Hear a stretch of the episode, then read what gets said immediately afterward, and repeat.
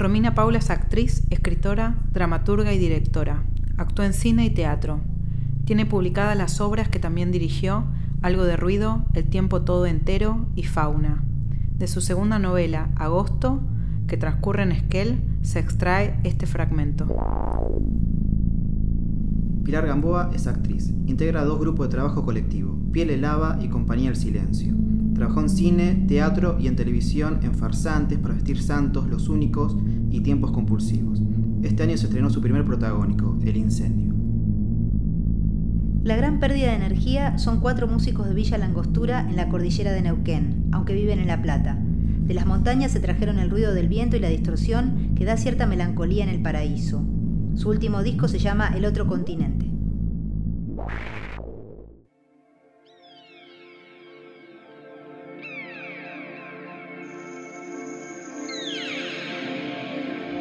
Acá no, acá vengo y estás en todo. En el frío, en la mañana, en la almohada, en tu campera, en tu mamá. Y estás afuera, en la subida, el ripio, en el asfalto y ahí donde el asfalto empieza a ser tierra casi imperceptible y no se puede distinguir con claridad quién engulle a quién. Ahí y en los ladridos, en los ladridos de los cuscos, hijos de los hijos de los hijos, en la feria, en el río, en la terminal, en las salidas de fin de semana, en los adolescentes, en los adolescentes de las esquinas, en los cordones de vereda, en los escalones de puerta de calle, en parejitas apretando, en esa saliva ahí también estás, en la noche y en la escarcha,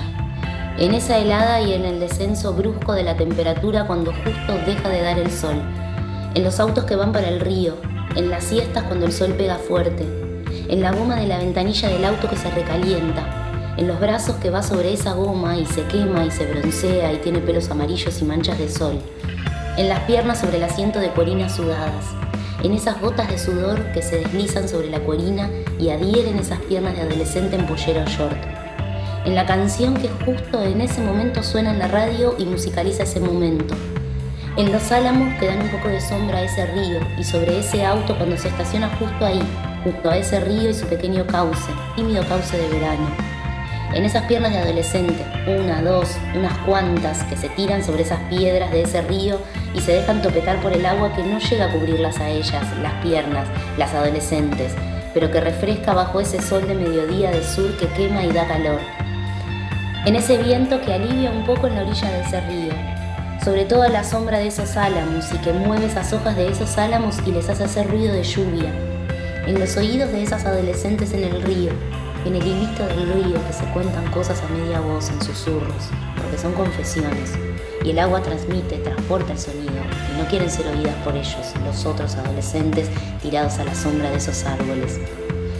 En la música que sigue viniendo de la radio del auto, y en los cigarrillos de esos adolescentes que ahora descansan a la sombra de esos árboles escuchando esa música, aunque no la escuchen, aunque solo acompañen. En esos adolescentes que miran de costado a esas adolescentes en la corriente, Adolescentes con poca ropa, con remeras, con shorts, que ríen y se cuentan cosas junto al chorro de agua. En la escasez de ropa sobre esa piel de adolescentes bronceadas y expuestas junto al agua, en el agua, bajo la mirada intermitente de esos otros adolescentes a la sombra de esos árboles. En eso y en la progresión del deseo, en su realización o suspensión, en su llevada a cabo o fracaso absoluto en el asiento trasero de algún auto, de ese o de cualquiera que se le parezca bajo alguna de esas sombras de esos árboles o de otros, de tarde o de noche, en esos besos, en esa torpeza, ese sudor, en ese desgarramiento, esas lágrimas, alguna de esas lágrimas sobre alguna de esas piedras o en el escalón de entrada de alguna de todas esas casas, una, nunca la propia, nunca la misma, en ese desgarramiento o en el placer en el placer también por algo raro, algo nuevo, algo otro, en esos sabores, en esos olores, en esos fluidos, en esos fluidos nuevos, otros, ajenos y propios, partes del cuerpo de otro en el propio, partes del cuerpo de uno en el otro, en ese intercambio, en el placer de ese intercambio o en ese desgarramiento, en los ojos cerrados, en el hacer, en el dejarse hacer, en el querer y negarse en la negación y el avance, en la desobediencia y el saqueo, en el saqueo y el placer por el saqueo y la desobediencia. En esas tardes, esos ríos, la música, en la hora en la que la piel pica del sol y de otras cosas, la hora en la que el sol fue demasiado y ya no se revierte, no, no se va para atrás,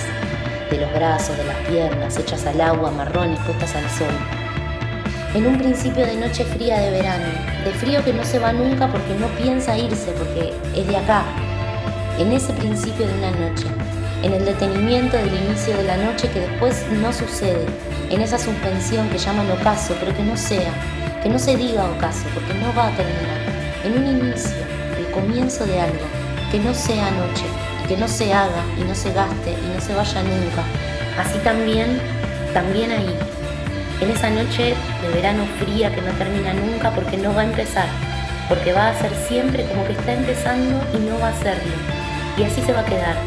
como el principio de una noche que no es y que no va a ser, no, nunca una noche.